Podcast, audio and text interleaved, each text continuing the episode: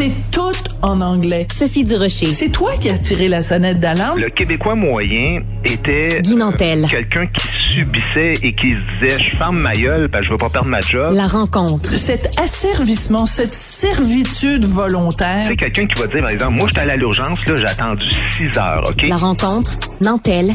Durocher.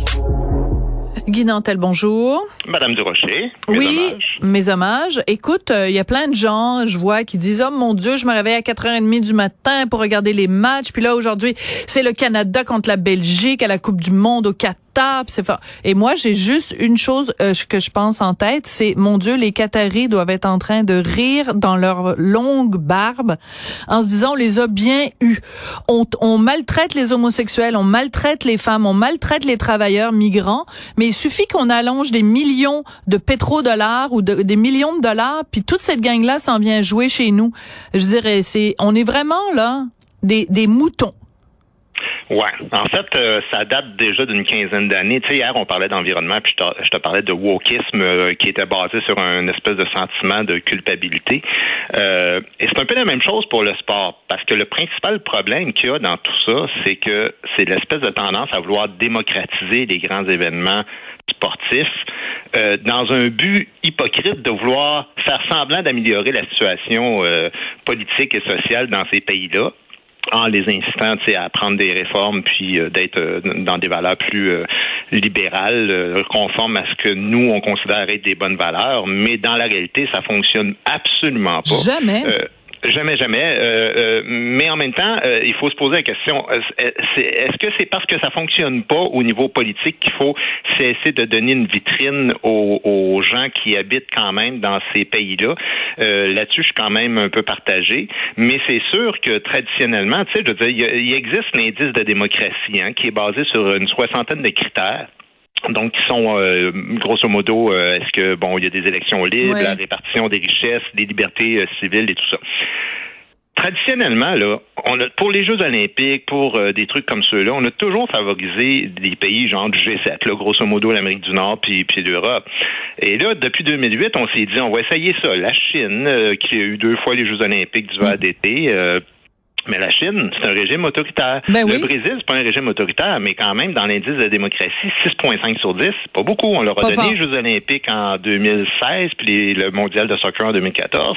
La Russie, la même affaire, les Jeux olympiques, euh, puis le mondial de soccer, mais la Russie, c'est 3,2 sur 10. C'est un régime autoritaire, on l'oublie, mais la Russie aussi. Tout à fait. Donc, en ce moment, on est au Qatar, et quand on regarde l'indice euh, de démocratie, ils sont à 3,65 sur 10. Alors, évidemment, on déchire nos peut-être avec raison, mais ils ont un indice plus élevé que la Russie et la Chine, et on n'a pas réagi de manière aussi forte dans ces cas-là. Ouais, Alors, mais on fait quoi par rapport à Oui, mais l'un n'empêche pas l'autre. C'est-à-dire qu'on peut aussi simplement dire, euh, parce que bon, ça, on avait parlé un petit peu de ce sujet-là euh, à l'émission Le Monde à l'envers vendredi dernier.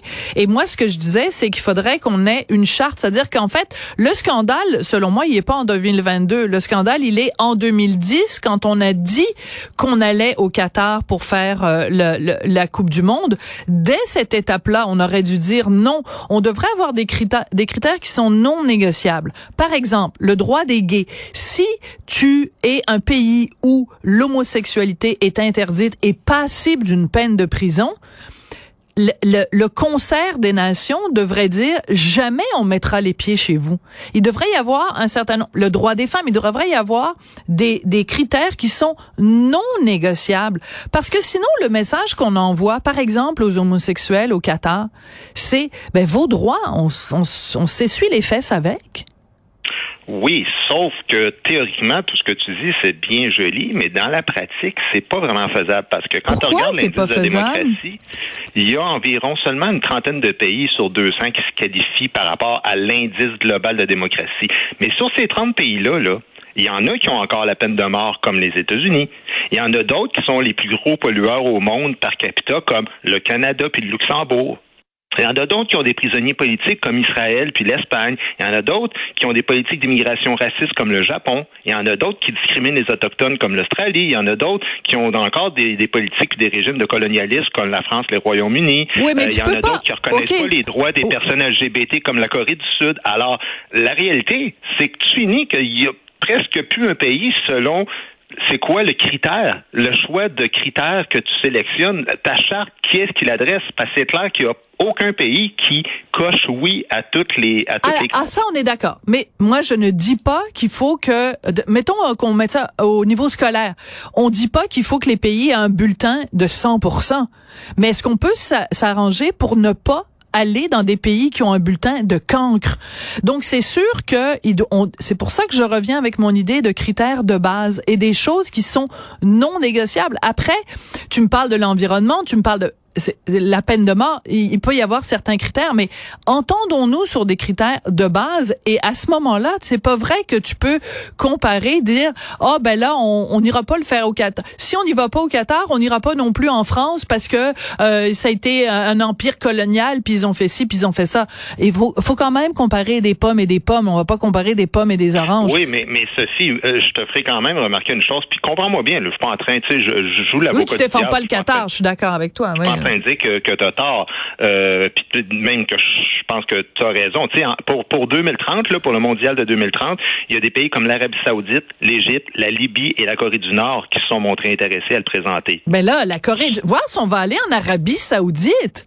Non, non, mais... mais Voyons, mais ils décapitent le monde fond- sur la place sur le publique. Fond, t'as raison. Mais nous autres, en 2026, là, le, le prochain euh, mondial de, de soccer, c'est euh, le Canada, les États-Unis, mais aussi avec le Mexique, qui lui a un indice de démocratie, soit dit en passant, de 5 sur 10, ce qui est à peu près le Qatar, soit dit en passant, qui est euh, presque à 4.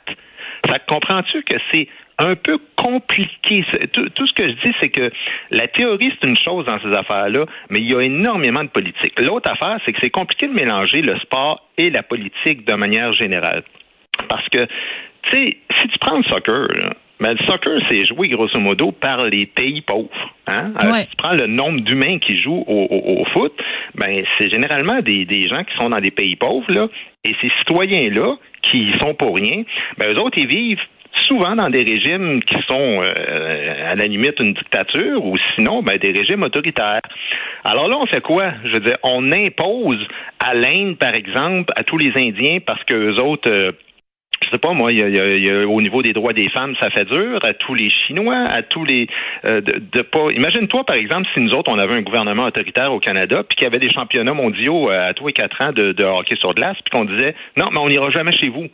Mais les citoyens, nous Oui, autres, mais- on dirait ouais, mais, Oui, mais on n'a rien fait nous autres. Oui, mais c'est tu me dis, imagine s'il y avait un régime autoritaire au Canada, mais il y en a pas. C'est pour ça que je dis, on peut pas comparer. C'est pas vrai qu'on va mettre sur le même pied un pays comme le Qatar où les femmes ont moins de droits que les chameaux avec le Canada qui a pas un régime parfait. On est d'accord. Est-ce que les droits des homosexuels sont respectés à 100% Non. Est-ce que les droits des femmes sont respectés à 100% Non. Mais c'est pas vrai qu'on a un bulletin aussi euh, euh, euh, horrible ou aussi néfaste que le Qatar. Et aussi l'autre chose à propos du Qatar, ce qui est important de, de rappeler, c'est que ça se passe en plein milieu du désert et qu'il y a sept ou huit stades qui ont été euh, construits pour l'occasion, qui doivent être climatisés parce que c'est en plein milieu du désert. Donc c'est une catastrophe écologique. Et pour construire ces fameux stades, on a fait rentrer des euh, des migrants, des travailleurs étrangers. Et euh, il y a d'ailleurs deux journalistes français qui ont écrit un livre euh, là-dessus. Et euh, on parle d'esclavagisme. Ces gens-là ont été traités comme des esclaves.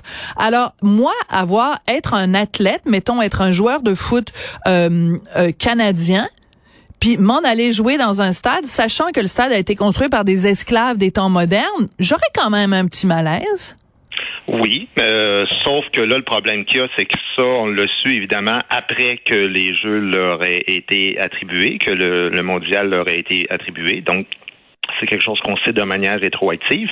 Ensuite, tu parles de l'environnement puis de la catastrophe. Mais évidemment, le Qatar, soit dit en passant, c'est le pays au monde qui euh, qui émet le plus de, de gaz à effet de serre euh, par capita. Mais il y a une grande hypocrisie par rapport à ça. C'est que évidemment, c'est un producteur de pétrole et on profite tous, les pays occidentaux, gaz, du ouais. pétrole Ouais. de ces de ces pays-là. Alors, faut faire attention à ça parce que, comme je te dis, le prochain mondial, c'est le Canada et les États-Unis qui vont l'avoir. Mais Canada et les États-Unis, par capita, c'est comme dans les 10 pays au monde où on, produit le plus de CO2 aussi. C'est pour ça que je dis, c'est- euh, oui, théoriquement, tout ce que tu dis est vrai. C'est très brillant. C'est très. euh, Puis l'autre affaire, c'est que c'est pas tout le monde qui voit le monde comme nous, nous les Occidentaux. Euh, la démocratie, la définition de ce qu'est la liberté, par exemple, la liberté de Mm, parole, la liberté de mouvement. Moi, je suis allé en Chine et j'ai déjà discuté avec des Chinois. C'est difficile là, de le savoir parce que tu sais, tu sais jamais jusqu'à quel point eux autres doutent que tu es peut-être un espion puis ils disent peut-être des affaires, bon pour. Mais c'est parce que c'est pas si simple que ça. Puis, puis, puis le monde entier tourne pas nécessairement à travers de nos valeurs, même si on appelle ça des valeurs Oh. universelles. Il y a d'autres façons de voir le monde. Je suis pas en train de justifier la dictature, mais je- ce que je suis en train de dire, c'est que c'est compliqué de, de faire une espèce de, de blueprint chez nous avec nos valeurs puis de dire si c'est pas de même ailleurs, on n'ira pas.